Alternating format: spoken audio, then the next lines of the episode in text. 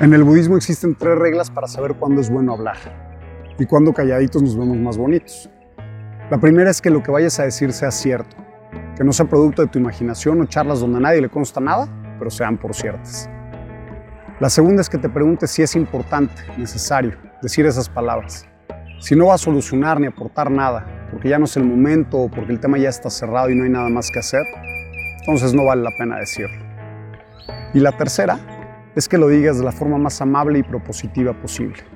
Que tu intención sea la de ayuda y no daño, de entendimiento y no reclamo, que sume y contribuya al bien de todos. Si falta alguna de estas tres semillas, mejor guárdate las palabras. Y sin tanto budismo y simple y llanamente como decía mi abuelo, que de tu boca siempre salgan palabras suaves y dulces, por si te las tienes que tragar. Bonito día y suerte con los intentos por hacer de esto un hábito. Chao.